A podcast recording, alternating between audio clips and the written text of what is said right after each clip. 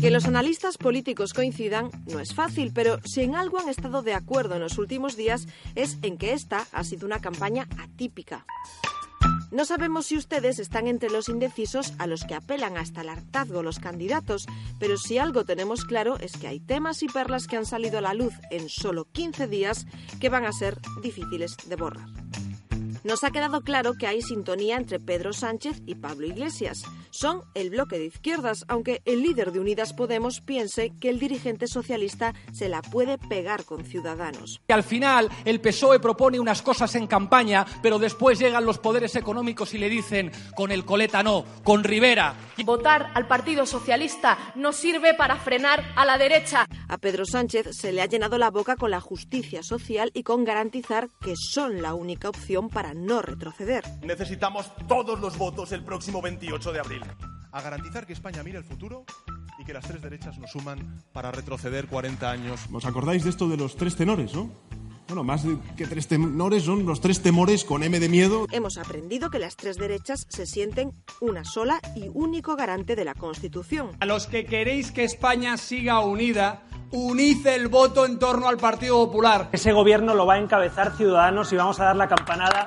De pasar lo que ha pasado en Andalucía, yo digo, ojalá. Yo lo he llamado voto unido. No nos pisemos la manguera. Aunque con sus tiras y afloja en los debates se hayan esforzado en despistar.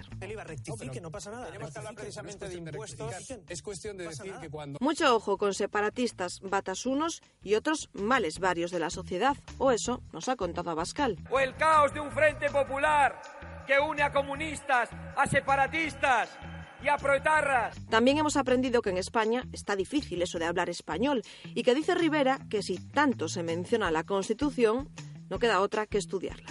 Y que sus hijos puedan estudiar como el resto. Otra revolución en español en España. Sí que hay que poner en marcha una asignatura troncal obligatoria que se llame Constitución Española. Nunca pensamos que un debate, o más bien dos, fuesen a ser motivo de enfrentamiento. Y si tuviera coraje, debatiría con una única alternativa sensata en este país. Yo voy a aceptar todos los debates que se propongan.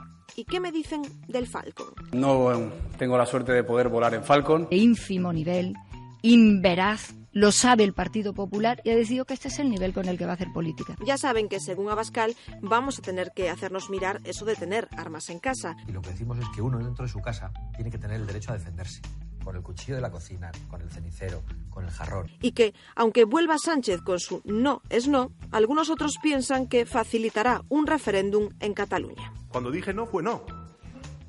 Cuando dije no, fue no. Puigdemont, Otegui, Bildu y Rufián son el club de fans de Pedro Sánchez. Pablo Iglesias se empecinó con que nos quedase claro que bajará los impuestos a los más ricos. Hay que subir los impuestos a los que no pagan impuestos, como por ejemplo los principales bancos. Pero si con alguien no han podido competir los candidatos a la presidencia es con las nuevas estrellas de la galaxia política. Díaz Ayuso la lió con los atascos en Madrid. Que tú puedas ir a las 3 de la mañana y ver esa vida en la calle. Y esa vida va aparejado con atasco. Pero no la lió menos con los no nacidos que el concebido no nacido sea considerado como un miembro más de la unidad familiar, que se, de manera que se tenga en cuenta. En caso de que se produzca cualquier problema, mm, ¿las ayudas se, se devuelven o cómo es? Hombre, no lo hemos estudiado todavía. Ángel Garrido se lleva el premio a la jugada maestra pasándose de las filas populares a las naranjas en el último suspiro. No sé si hay alguien de Ciudadanos en las listas de Ciudadanos. Pero para Estrella, la popular que más brilla en el firmamento, Cayetana Álvarez de Toledo, será siempre la de sí, sí, sí, hasta el final. ¿Un silencio es un no? Ustedes dicen que un silencio es un no. Y una duda, ¿de verdad van diciendo ustedes sí, sí, sí? Hasta el final? Ni el propio Aznar se ha resistido en realidad a decir que si se enfrenta a estos candidatos no le durarían ni un santiamén. Yo, después de los años, me encuentro también que si tengo por delante alguno de los candidatos que había ayer, la verdad es que creo que me dura muy poco. Ánimo con lo que queda, ya saben, por mucho que ellos digan, solo ustedes deciden el 28 de abril. ¿Qué tal? Saludos de la voz de Galicia. Es viernes 26 de abril. Quedan solo unas horas de campaña en las que Pablo Casado ha reforzado el pacto de derechas. El candidato popular ha abierto de forma contundente las puertas a Vox para que forme parte de un hipotético gobierno de coalición la próxima legislatura.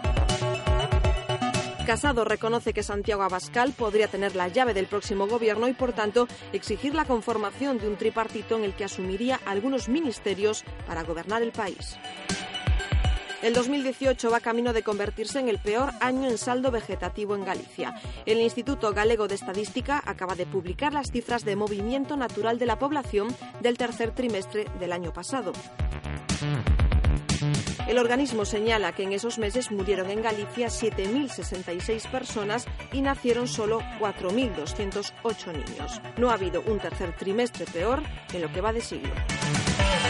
Los restos de las víctimas gallegas de los atentados de Sri Lanka llegaban este viernes a Padrón, donde están siendo velados. Los cuerpos de María González y Alberto Chávez, vecinos de Pontecesures, llegaban a Madrid a primera hora de la mañana. La pareja de 31 y 32 años perdió la vida en un ataque masivo que le costó la vida a 253 personas. En página de sucesos, un vecino de Carballo, de 82 años, fallecía este mediodía al caer dentro de una fosa séptica situada en el interior de una vivienda del lugar de Troyando Medio. Su cuerpo fue localizado a dos metros de profundidad. Se cree que estaba realizando mediciones para ampliar la fosa cuando se mareó al inhalar los gases nocivos y se precipitó al interior del pozo. Así despedimos este viernes. Gracias, como siempre, por seguirnos.